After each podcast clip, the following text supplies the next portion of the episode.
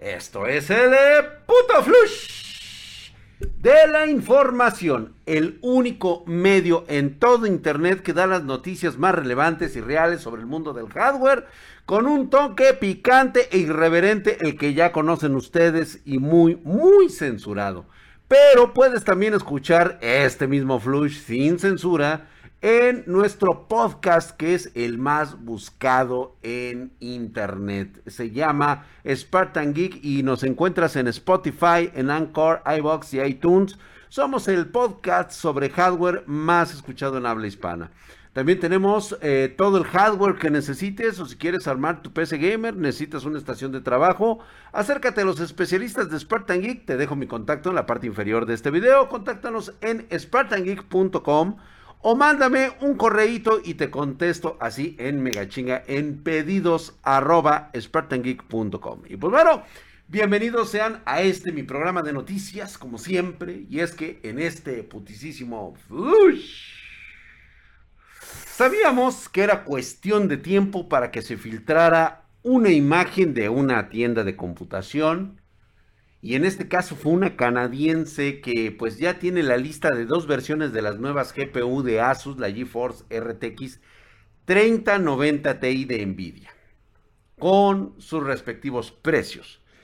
La tarjeta será lanzada oficialmente por Nvidia, por ahí, más bien por Asus, ahí el 29 de marzo. O sea, estamos a días prácticamente.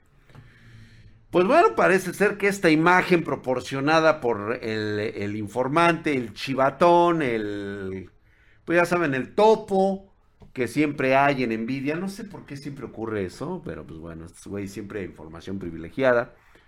Pues eh, tenemos que eh, hay una versión Asus TUF Gaming de Overclock y una ROG Strix LC con un precio aproximadamente, la primera la TUF de 3.683 dólares.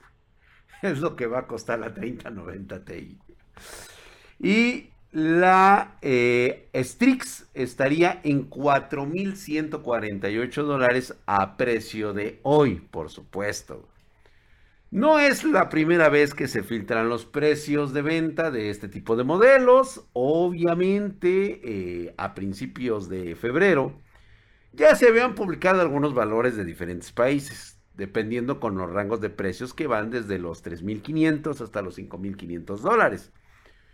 Como ya se mencionó, todavía no hay confirmación por parte de Nvidia ni de ninguno de sus socios con respecto a este eh, precio oficial de la RTX 3090 Ti. La GeForce RTX 3090 Ti será una tarjeta que va a ser la tope de gama, sí va a ser la más mamalona una vez que se lance, esta GPU llegará a 24 GB de memoria GDDR6X, 1018 GB de, por segundo de ancho de banda y un proceso de fabricación de 8 nanómetros. Sí está muy, muy descarada. Y pues bueno, vamos a ver. Hay que esperar los tiempos y los procesos, pero parece ser que ya está una realidad. Y pues hablando de perros verdes en este putisísimo flush. Hay muy, pero muy fuertes rumores que la serie RX 7000 de próxima generación de AMD, que ya se ha confirmado que se basa en MCM, podría superar a las GPU de la serie RTX 4000 de Nvidia.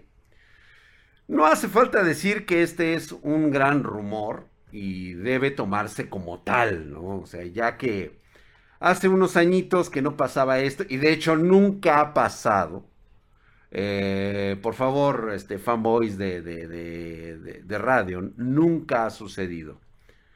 Este, dicen que se ponen nerviosos cada vez que hablamos de estas cosas, pero la triste realidad es que nunca ha ocurrido. Sería raro pensar, pero bueno, para los que no saben qué es MCM, les cuento que hablamos de un módulo multichip un encapsulado donde se encuentran múltiples circuitos integrados, matrices de semiconductores y otros componentes que son empaquetados en capas que luego se unifican, facilitando su uso como un solo componente.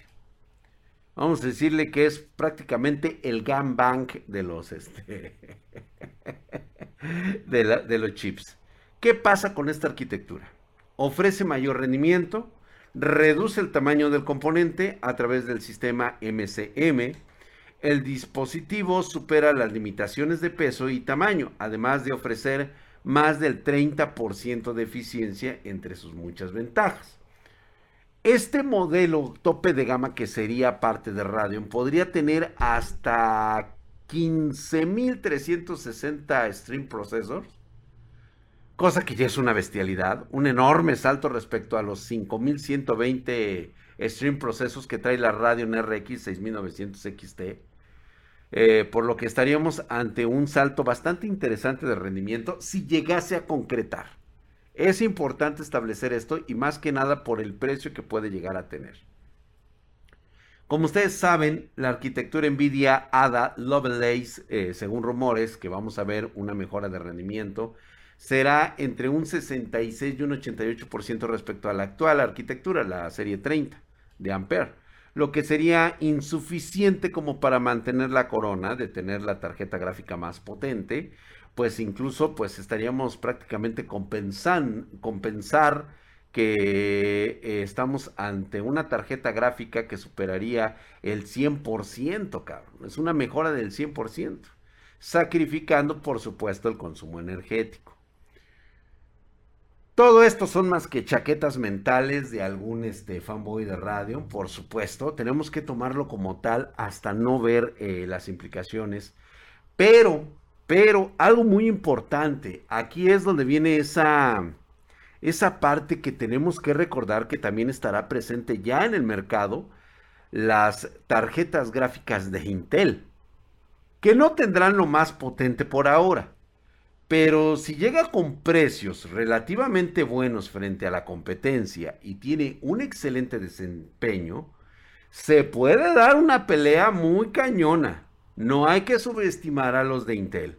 Y más cuando los modelos más vendidos, tanto de AMD como de Nvidia, son gráficas de gama media, que es donde está atacando justamente Intel. Eh, que se despedacen allí en la, gama alta, eso no, no les interesa ahorita Intel. Pero sí en precio rendimiento, que es donde el 90% de su mercado está prácticamente peleándose. Y pues, y pues ahora sí que las apuestas están muy fuertes. Yo no creo que Radeon vaya a hacer este salto. Definitivamente no lo creo así. Siempre nos lo han manejado cada generación. Nos dicen que ahora sí, que ahora sí, que ahora sí, que ahora sí. Y pum, a la hora de la presentación. Eh, dice, no, pues es que sí, lo logramos, pero en estos juegos. En los demás ya no sé, güey. Entonces valimos mal. Y pues vámonos con una noticia que sí cayó en lo ridículo, güey. En este putisísimo Flush. Esto viene siendo como el apoteosis de lo ridículo. Y es que la manzanita podría afirmar que la tecnología M1 Ultra sería lo suficientemente fuerte como para superar a una Nvidia GeForce RTX 3090. Esta es una de las GPUs más potentes del mercado actualmente. Y eso es lo que dijo la propia empresa hace unos días, estos de la manzanita podrida. Pero según las pruebas realizadas por Teberge, o sea, Teberge, o sea, imagínate nada más, güey. El resultado en la vida real no es precisamente lo que había dicho la manzana. Este chip, el M1 Ultra, es básicamente eh, dos M1 Max juntos. O sea, prácticamente hicieron lo que hicieron con los procesadores Threadripper. Según Apple, dicen que era 3.8 veces más rápido que el M1 Max normal y hasta 4.5 veces más rendimiento gráfico. Eh, toda esta capacidad de procesamiento de la M1 Ultra ha dado mucha confianza a los güeyes de la manzana para decir que su chip supera a la RTX 3090 consumiendo 200 watts solamente, menos que la GPU de Nvidia. O sea, la verdad es que se la estaban hiper arrancando. Pero bueno, el único juego que se probó fue el Shadow of the Tomb Raider, un título del 2018. ¿Cuánto ha llovido desde entonces? Pero que sigue haciendo que las GPUs trabajen bastante duro. La RTX 3090 definitivamente en las comparativas superó ampliamente al chip M1 Ultra. Y especialmente lo despedazó, lo hizo caca, para que quede muy claro, en 4K. una amplia ventaja de 60 frames, o sea, 60 FPS. El chip de Apple no le hizo, no lo hizo mal. La verdad es que no le, no, quedó mal. Pero ni siquiera se acercó a la RTX 3090. Cuando hicieron las pruebas en alguna computadora de Apple, todos los juegos tuvieron este, el mentado shooting eh, en todas las resoluciones probadas, o sea que tuvo, sí tuvo pedos, güey, la neta, güey, tenemos que ser, digo, ¿qué más quisiera yo aplaudirle a, a esos güeyes? Pero no, ¿sí? Y fíjate que hicieron todavía unas pruebas en el benchmark sintético, en el Geekbench 5. La Mac Studio fue totalmente destruida. Hay que decirlo así, las cosas como son. Fue destruida, güey. Una PC equipada con Intel Core i9 10900, 64 GB de RAM y la RTX 3090 le pasó por encima al chip M1 Ultra. No pudo alcanzar ni la mitad de rendimiento de la GPU de Nvidia. Cabe destacar que el rendimiento de la Mac Studio M1 Ultra no escala como la propia manzanita podrida anuncia sobre el modelo equipado en la M1 Max. Parece ser que pues las palabras fueron desacertadas por parte de estos güeyes, se quisieron florar, quisieron ver si podían realmente destruir a la PC Master Race, tomando en cuenta que esta PC no tiene, es como 40% eh, menos costosa que la Mac Studio, ¿eh? O sea, si tomamos en cuenta la Mac Studio que cuesta aproximadamente 6.200 dólares, la verdad es que son bastante caras. Es obvio que los únicos adoctrinados a los que les ven la cara son a los miles de fanboys. Pero en el mundo real, en el mundo que conocemos nosotros como gaming, como PC Master Race, pues no, prácticamente no la pasamos por encima. Y pues bueno, lo siento chicos de, de, la manzana. No, no es, no, no, no, no, no, para nada, güey. Y vamos con la historia cagada, güey. Vamos con la historia ridícula sobre hardware. Y es que esta semana les contamos que los precios de las tarjetas gráficas no están bajando. No están bajando. No, niño. No, no, no que se ha desacelerado un poco los precios, sí, por supuesto, no siguen creciendo igual, pero tampoco se puede decir que estén prácticamente en el estancamiento y bajando, no está pasando. ¿Sí? Aunque esto está y la situación honestamente es difícil de que esté mejorando, lejos va a mejorar en estos meses, ya que muchas fábricas cierran eh, en China debido al, al COVID y pues luego hubo un terremoto en Japón y luego que lo de Rusia y todo eso, pues ya empieza a afectar el mercado. Pero con, pero con todo eso, no quiere decir que se siga haciendo negocio vendiendo tarjetas por su gran valor. Más si las robas, como los empleados de la tienda rusa de Will Berries, allá en, en, la madre patria, allá en las, en las narices de Putin. Hay un videíto que está circulando ahí por internet con imágenes de las cámaras de seguridad que muestra al menos tres, tres empleados, o sea, tres infames desgraciados. Ah, no me voltees a ver así, Mike. O sea, güey, estoy hablando de los empleados acá de Rusia, güey. Luego, luego digo empleados malagradecidos, güey, luego, luego. o sea, el güey se pinta solo. No, tranquilo, Mike, no hablo de ti, neta, güey. O sea. bueno, ya, ya, ya, ya. Y pues bueno, estos cabrones lo que estaban haciendo era que estaban escondiendo cajas grandes de la GeForce RTX 3070 Ti adentro de la misma empresa, solamente que detrás de unas escaleras. O sea, ellos sabían que era como que esas escaleras nadie pasaba por ahí. Momentos después agarran todas las cajas y las tiran por la ventana, güey. Todo fue un éxito, güey. O sea, fue de lo mejor, una de las mejores operaciones encubiertas jamás presentadas para el robo de unas RTX 3070 Ti, güey. Fue entonces cuando capturaron a cada uno de ellos, confiscaron las 20 tarjetas RTX 3070 Ti. Este, estas GPUs se vendieron en una casa de empeño. ¿Qué pedo? En una casa de empeño las fueron a vender estos mensos.